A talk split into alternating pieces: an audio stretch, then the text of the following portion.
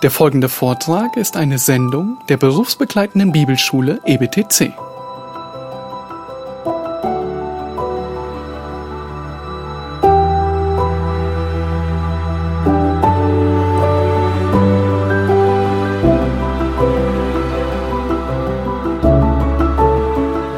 Sie gründete Laodicea, das später ähm, bei den Paulusbriefen und den, bei den Sendschreiben äh, noch, eine, noch eine Rolle spielt. Nun, auf der ägyptischen Seite, da tut sich auch was. Ähm, ihr Vater, der ist gestorben, der sie ähm, zur Frau gegeben hatte.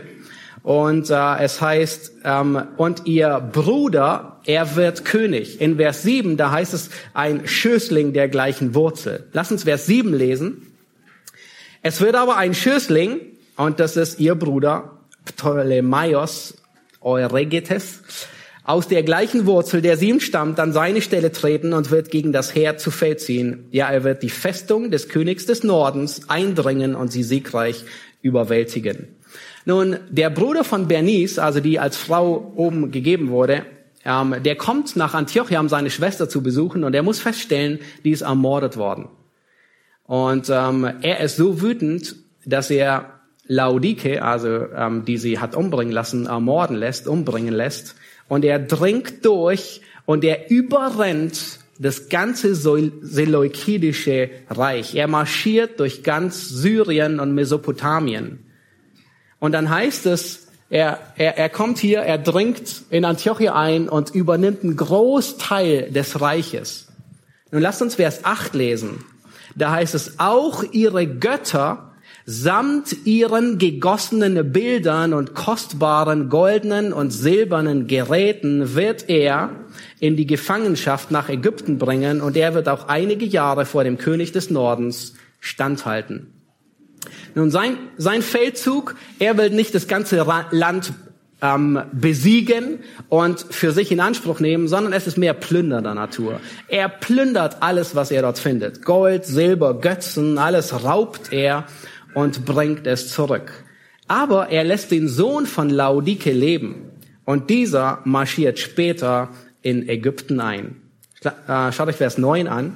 Dieser, das ist der Sohn, wird zwar in das Reich des Königs des Südens eindringen, aber dann wird er wieder zurückkehren. Also er versucht nach Ägypten einzumarschieren, muss bald wieder zurück. Vers 10. Doch werden seine Söhne und ich habe hier oben reingeschrieben, welche das sind, Seleukos der Dritte und Antiochos der Dritte, sich zum Krieg rüsten und eine gewaltige Menge von Streitkräften zusammenziehen. Und er, der dann übrig bleibt, Antiochos aus dem Norden, wird kommen und überschwemmen und überfluten und zurückkehren und sie werden bis zu seiner Festung Krieg führen. Nun, die Prophetie die ist unglaublich präzise. 400 Jahre vorher wird gesagt, dass der Sohn von dieser ähm, Laodike zwei Söhne hat, die beide regieren im Nordreich. Und es war tatsächlich der Fall. Beide führen Krieg an unterschiedlichen Fronten. Der erste stirbt und Seleukos der Dritte übernimmt das ganze Reich. Und dieser, das ist an, äh, ähm, Antiochos, der wird uns bis Vers 19 ähm, verfolgen. Also er bleibt derselbe König, bis wir in Vers 19 ankommen. Nun, der König aus Ägypten, der stirbt und äh, der neue ist ein sehr schwacher König. Und Antiochos, der dritte, der sah seine Chance gekommen und er verschwendet keine Zeit und er belagert Festungen unten in Ägypten aber er ist nicht siegreich und muss zurückgehen. Lass uns Vers 11 lesen. Und der König des Südens, das ist Ptolemaios der Vierte, er wird darüber erbittert sein und ausziehen und mit jenem, dem König des Nordens, Antiochus der Dritte, kämpfen. Dieser wird zwar ein großes Heer aufstellen, aber die Menge wird in die Hand des Königs des Südens gegeben werden. Und es war eine große Schlacht zwischen diesen beiden Reichen. Ähm, der König von Ägypten, der hatte eine Infanterie von 70.000 Mann. Unglaublich starke ähm, Infanterie. Er hatte eine Kavallerie, also auf Pferden, von 6000 Mann. Und er hatte 73 afrikanische Elefanten. Nun, es war damals eine neue Methode in der Kriegsführung, mit Elefanten Krieg zu führen. Der König von, von Norden, Antiochos, er hatte ebenfalls ein großes Heer, aber er wurde geschlagen. Er wurde nicht umgebracht, aber er erholt sich. Lass uns Vers 12 lesen. Und wenn die Menge weggenommen wird, wird sein Herz, also der aus dem Süden, ähm, der, der aus Ägypten, Ptolemaios der Vierte, übermütig, so dass er Zehntausende niederwerfen, aber doch nicht mächtig bleiben wird. Nun, der König des, des Südens aus Ägypten, er führt ein zügelloses Leben, ähm, seine unersättliche Lust am Feiern und, ähm, und an Feste feiern führt ihn dazu, dass er all seine Pflichten vernachlässigt und wirklich ein elendes Leben zugrunde führt. Und lass uns Vers 13 lesen, den nächsten Vers. Und jetzt geht's wieder um den König von Norden, Antiochios. Der König des Nordens, Antiochios, der Dritte, wird wiederum ein Heer aufstellen, größer als das frühere war, und wird nach etlichen Jahren an der Spitze einer großen und wohlgerüsteten Streitkraft wiederkommen. Auch werden zu jener Zeit viele gegen den König des Südens, das ist Ptolemaios, der Fünfte, aufstehen. Auch gewalttätige Leute aus deinem Volk werden sich erheben, also aus dem Volk der Juden, werden sich erheben, um die Weissagung zu erfüllen, aber sie werden fallen. Nun, Antiochus der Dritte, er erholt sich von seiner Niederlage und er kommt zurück, um gegen den König aus Ägypten zu kämpfen. Der war, der war gerade gestorben und sein Sohn, Ptolemaios der Fünfte, ist erst sechs Jahre alt. In ganz Alexandria ist Unruhe, es ist nicht sicher, wer auf den Thron kommt. Und so beginnt Antiochus der Dritte wieder einen Krieg. Und es heißt, dass viele sich ihm anschlossen, sogar rebellische Männer der Juden. Also offensichtlich Juden schließen sich Antiochus an, um gegen Ägypten zu, äh, Krieg zu führen. Und schaut euch an, Vers 14 sagt, um die Weissagung zu erfüllen. Also die Juden gehen in Krieg, um die Weissagung zu erfüllen. Sehr wahrscheinlich handelt es sich wirklich um diese Weissagung aus Daniel 11 und sie nehmen das zum Anlass, um sich dem Krieg anzuschließen, weil nach Malachi gab es keine Weissagung mehr. Und hier lernen wir eine, eine wichtige Lektion. Wir können Gottes Prophetie nicht durch eigene Kraft beschleunigen.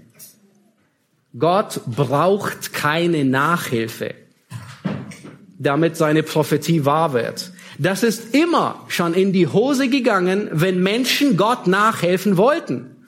Nun, wenn Menschen Gottes Arbeit übernehmen wollten, wenn Menschen das Wirken, das Gott eigentlich tut, selbst in die Hand nehmen wollen. Wir denken nur an Abraham. Er wollte Gott mit einem Sohn nachhelfen und es ging fürchterlich daneben. Wir denken an Mose. Er wollte Gott nachhelfen, um Israel zu befreien und er bringt diesen Ägypter um und es geht fürchterlich daneben. Ja, wir können Gottes Prophetien nicht beschleunigen. Nun stellt euch vor, diese Männer, die sich hier Antiochus anschließen, um in den Krieg zu ziehen, die wollen die Weissagung erfüllen. Sie wollen quasi Gott nachhelfen. Und das haben sie auch. Aber ich bin mir sicher, sie wollten nicht den Teil der Weissagung erfüllen, dass sie gescheitert sind. Sie sind nämlich gescheitert. Was wollten sie tun? Ich weiß es nicht. Ähm, ich könnte mir vorstellen, dass sie die Prophetie mit der Zeitung in der Hand gelesen haben. Das heißt, jedes Detail hier aus Daniel haben sie ähm, gelesen und studiert und jedem irgendetwas in ihrem Umfeld ähm, verbunden und sie sind irgendwo falsch gelandet und dachten, sie wären am falschen Zeitpunkt. Aber wisst ihr, das Verrückte ist, sie wollten Gottes Prophetie nachhelfen und sie werden sogar in der Prophetie erwähnt, aber es hat Gottes Prophetie nicht durcheinander gebracht. Gottes Ratschluss blieb bestehen. Lass uns weiterlesen, Vers 15. Da heißt es, denn der König des Nordens, also Antiochus der Dritte, er wird kommen, einen Wall aufwerfen und eine befestigte Stadt einnehmen und die Streitkräfte des Südens, also Ägypten, werden nicht standhalten. Auch nicht die beste Mannschaft seines Volkes denn da wird keine Kraft zum Widerstand sein, sondern der, also Antiochus, welcher gegen ihn gekommen ist, wird tun, was ihm beliebt und niemand kann vor ihm bestehen. Und er wird Stellung nehmen in dem herrlichen Land, das ist Juda, und Verheerung wird in seiner Hand sein. Nun, ähm, der König des Nordens, ähm, Antiochus III., er, er führt Krieg ähm, gegen Ägypten, er besiegt es. Und äh, diesmal geht die Herrschaft über, über Juda, geht in die Hand des Nordens. Das, ähm, und sie wird dort bleiben für den Rest der Zeit. Lass uns Vers 17 lesen. Er, Antiochus der Dritte, wird aber sein Augenmerk darauf richten, sein ganzes Königreich, also das ägyptische von Ptolemaios dem Fünften, in die Gewalt zu bekommen und sich dazu mit ihm, also mit dem Ägypterkönig, vertragen und er wird es durchführen und wird mit ihm eine Tochter von und wird ihm eine Tochter von seinen Frauen geben, um es, also das Land Ägypten zu verderben. Aber sie, die Tochter, wird nicht bestehen, und wird für ihn, also von, von Antiochos, nichts ausrichten. Nun, dieser König des Nordens, Antiochos der Dritte, er hat Blut geleckt. Er will nun, er hat gesiegt das erste Mal gegen Ägypten, aber er will jetzt alles einnehmen. Er will ganz Ägypten schlagen. Das Verrückte ist, nun kommt eine dritte Partei auf die Bildfläche und das sind die Römer. Die Regierung, kannst du nochmal die Karte einblenden? Ähm, die Regierung in Alexandria, ähm, hier unten, ähm, die beschweren sich gegen Antiochus den Dritten, den Großen von oben, weil er wieder in ihr Land einfällt, bei der neu aufkommenden Macht, bei den Römern. Und die Römer schicken einen Konsul mit Namen Cornelius Lentulus um den beiden Parteien zu helfen, die Spannungen zu lösen. Und äh, der römische Senat, er übt Druck aus auf Antiochus Dritten, dass er ähm, die beherrschten Gebiete zurückgibt und äh, Frieden übt. Und äh, er überlegt sich, was er tut, und er ähm, hat eine, eine, eine schlaue Idee. Es veranlasst ihn, dass er für den Friedensvertrag eine politische Heirat arrangiert. Und zwar Antiochus, der aus dem Norden, er gibt seine bildhübsche, zehn Jahre alte Tochter Kleopatra dem 16 Jahre alten König Ptolemaios dem Fünften zur Frau. Nun, wusstet ihr, dass Kleopatra keine Ägypterin ist? Sie ist tatsächlich griechisch beziehungsweise syrisch, aber sie kam nach Ägypten. Ja, ihr Vater aus Antiochia, Antiochus der Dritte, der Große, er arrangiert die Heirat, aber mit bösen Absichten. Er hat Verrat im Sinn. Wir haben in Vers 17 gelesen, er will seine Tochter zur Frau geben, um das Reich Ägypten zu zerstören.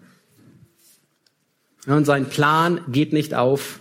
Kleopatra, sie liebt tatsächlich ihren Mann. Ähm, und das junge Ehepaar hat sich lieb. Unglaublich. Romantisch. Nun, wir wissen nicht, er wollte sie wahrscheinlich als Spionin geben oder er wollte, dass sie ihren Mann hintergeht, den Ägypter Ptolemaios. Ähm, vielleicht wollte er, dass sie ihn vergiftet. Wir wissen es nicht. Aber Kleopatra liebt ihren Mann mehr als ihren Vater und sie fällt ihrem Mann nicht den Rücken. Und das verärgert Antiochus den Dritten, den Großen, enorm. Er wollte eigentlich das Land ruinieren. Und was er jetzt tut, sehen wir in Vers 18. In Vers 18 heißt es, dann wird er, dieser Antiochus, sein Auge auf die Inseln richten und viele einnehmen, aber ein Feldherr, das ist ein römischer General, er wird seinem Hohnlachen ein Ende machen und wird ihm genug geben, dass ihm das Höhnen vergeht. Nun, wie wahr diese Worte hier sind, das kann man sich gar nicht vorstellen.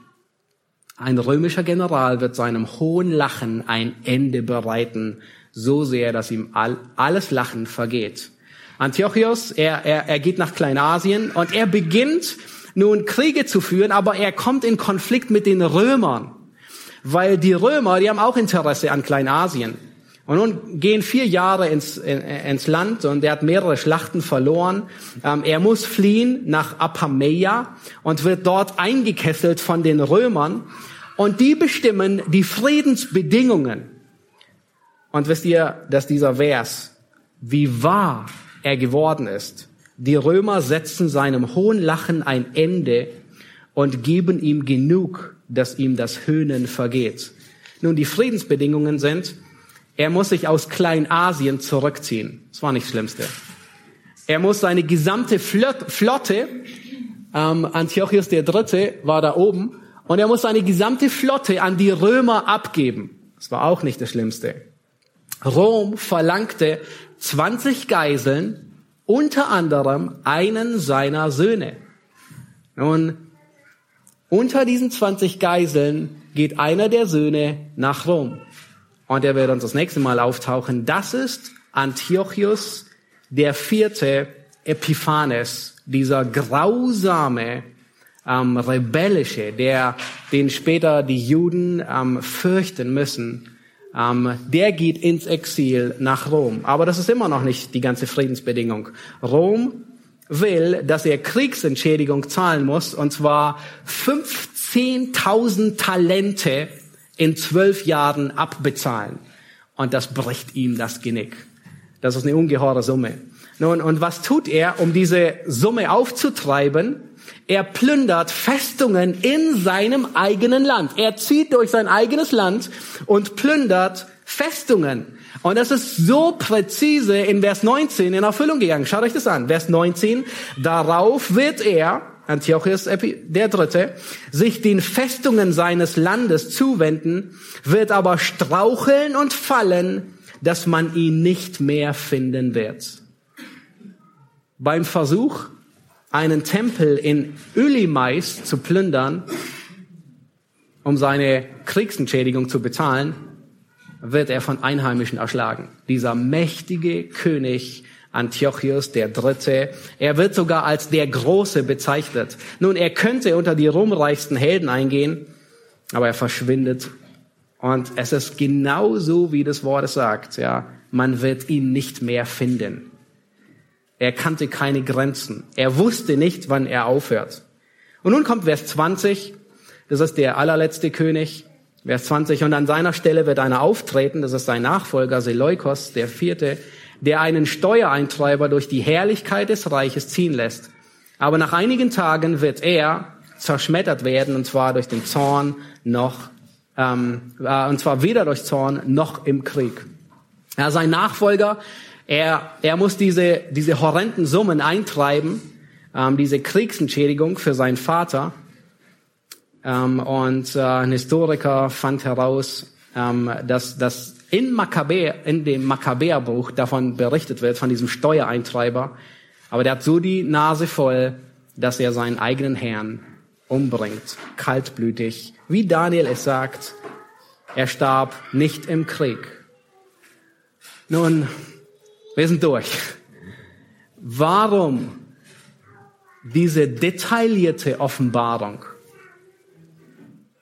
Hätte Gott nicht in zwei Sätzen sagen können, schnallt euch an, die nächsten vier Jahrhunderte fliegen wir durch Turbulenzen, es wird wackelig, aber nun, wir gehen durch. Warum diese Einzelheiten? Nun, Gott will deutlich machen, dass er ein Gott des Details ist. Er kennt jedes Detail, er weiß jedes Detail, er plant jedes Detail und ihm entgeht kein einziges Detail.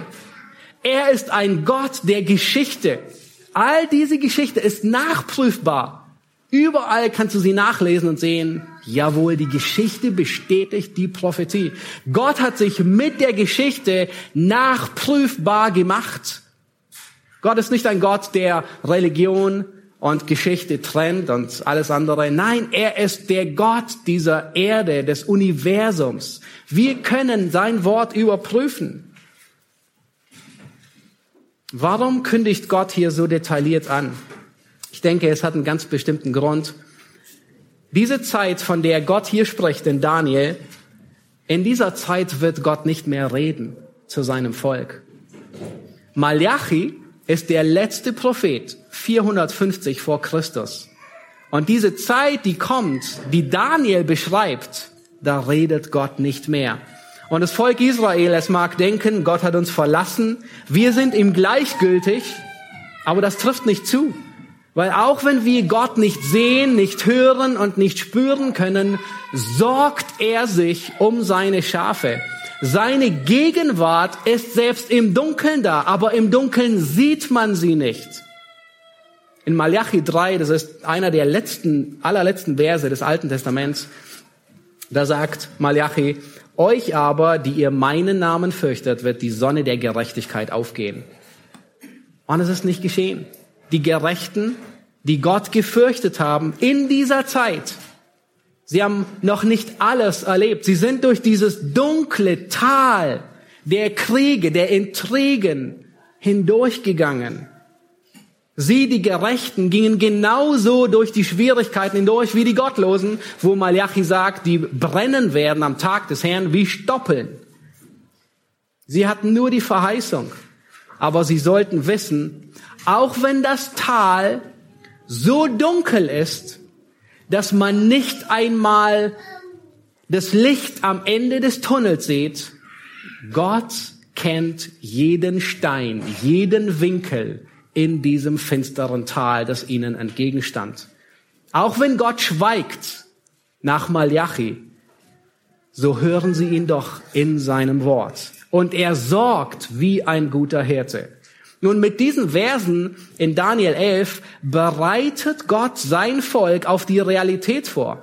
Nun, beim Durchlesen, wie war die Stimmung, also die, die, die, die Stimmung in diesen Versen? Oh, ziemlich düster, nicht wahr? Diese Verse, sie waren geprägt von Verrat, von Betrug, von Hinterlist, von Intrigen, von Täuschung, von Zwietracht. Ich meine, es war nur Krieg und Habgier.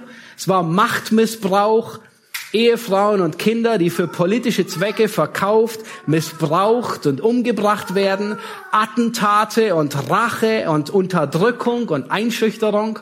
Ich meine, das ist, das war an der Tagesordnung. Und vielleicht sind wir geneigt zu denken, sind wir froh, dass wir nicht in der damaligen Zeit leben. Wie schlimm waren doch die Menschen damals? Zum Glück leben wir in einer anderen Zeit. Die Menschen von heute sind viel zivilisierter. Nun, glaubt nicht, dass die Menschen von heute besser sind. Der Mensch von heute ist genauso verderbt wie damals. Das, der einzige Unterschied ist, das Make-up ist heute besser geworden. Man kann es besser verstecken. Man kann dieses böse Herz besser kaschieren. Und ich glaube, gerade die letzten Monate, die haben ans Licht gebracht, dass der Mensch wirklich zu viel Intrigen, zu Skandalen, zu Machthunger, zu Einschüchterung, zu Missgunst und Selbstsucht fähig ist. Mehr als man dachte. Da müssen sich nur gewisse Umstände ändern und die Menschen entarten zu Bestien wie damals. Nun, nette Nachbarn von nebenan, sie denunzieren einander bei der Polizei, weil zwei Leute mehr zu Besuch sind, wie es eigentlich erlaubt ist. Ja.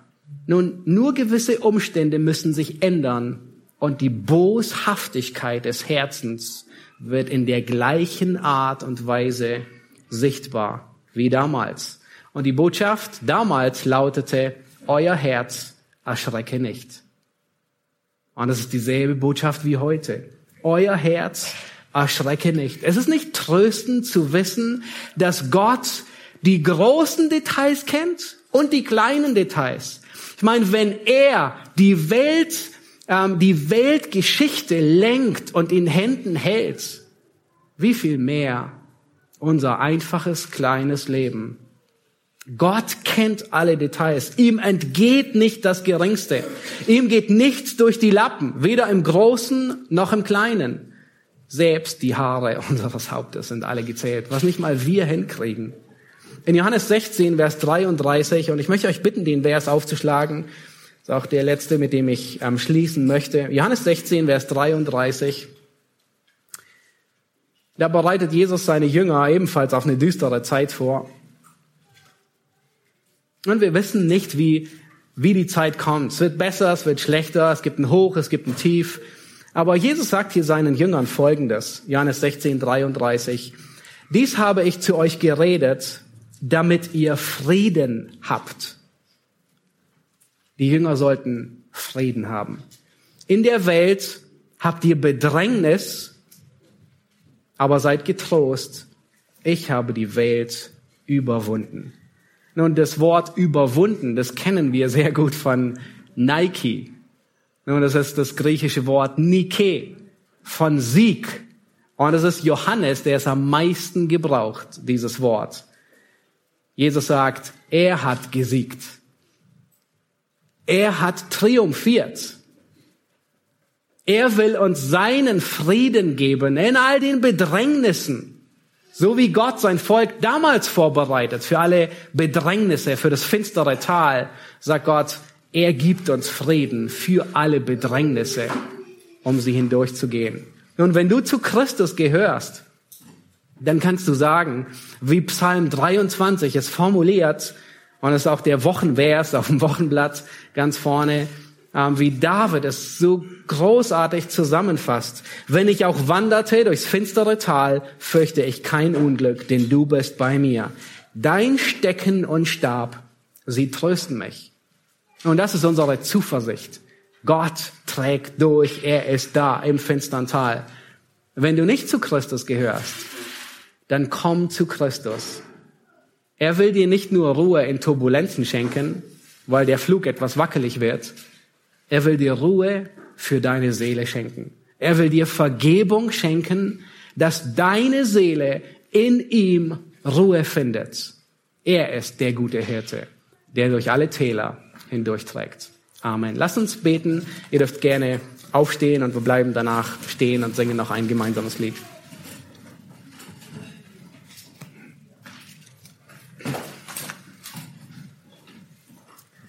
Jesus Christus, wir danken dir für diesen Abschnitt, der uns durchaus herausgefordert hat. Herr, du hast keine Mühen gescheut, diese detaillierte Prophetie zu geben und wir merken ja, dass es uns Mühe bereitet, alleine sie nachzuvollziehen und ihr nachzufolgen.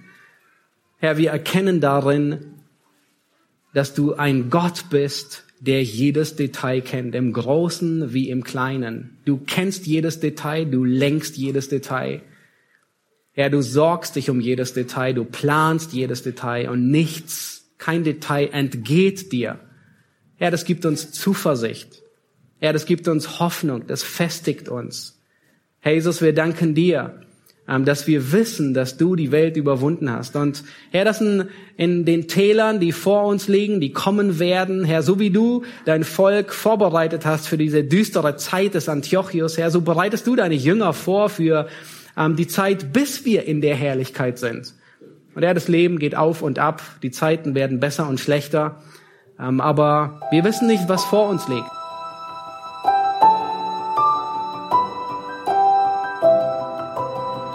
Diese Sendung war von der berufsbegleitenden Bibelschule EBTC. Unser Ziel ist, Jünger fürs Leben zuzurüsten, um der Gemeinde Christi zu dienen. Weitere Beiträge, Bücher und Informationen findest du auf ebtc.org.